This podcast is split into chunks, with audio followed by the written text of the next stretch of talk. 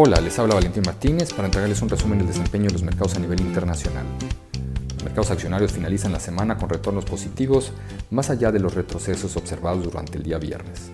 Esto en la medida que los avances iniciales en materia de negociaciones para un nuevo plan de estímulo fiscal en Estados Unidos y los acuerdos para la salida del Reino Unido de la Comunidad Europea parecieron desvanecerse hacia finales de la semana.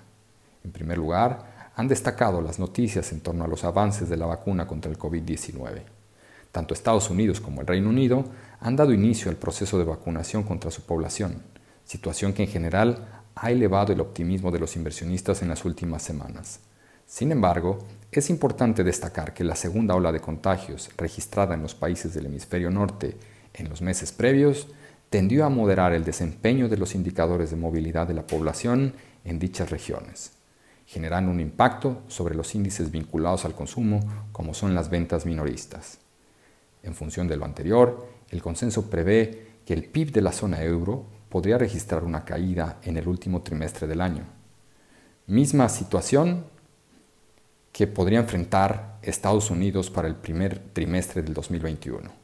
De ahí la expectativa que se ha generado en torno a la renovación de los planes de estímulo fiscal qué podría acordar el Congreso estadounidense en el corto plazo.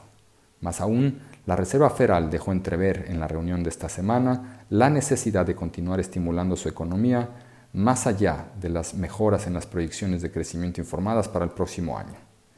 En cuanto a Europa, las negociaciones en torno al Brexit continúan retrasándose a falta de pocos días de cumplir la fecha de finalización de acuerdos.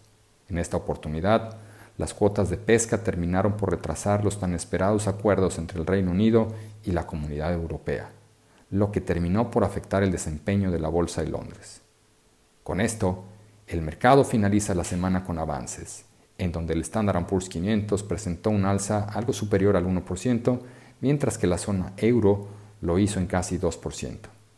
La excepción a esta variación tuvo relación con el Reino Unido, mercado que terminó retrocediendo dada la falta de acuerdos en torno al Brexit.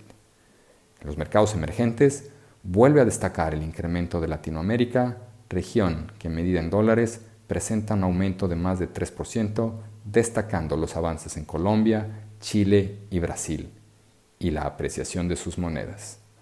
Las noticias en torno a un posible estímulo fiscal en Estados Unidos y las negociaciones en torno al Brexit marcarán la agenda de los mercados en el corto plazo.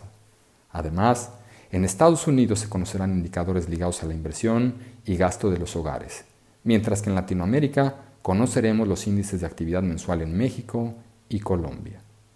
Los invitamos a estar atentos a nuestras publicaciones y a seguir nuestras redes sociales.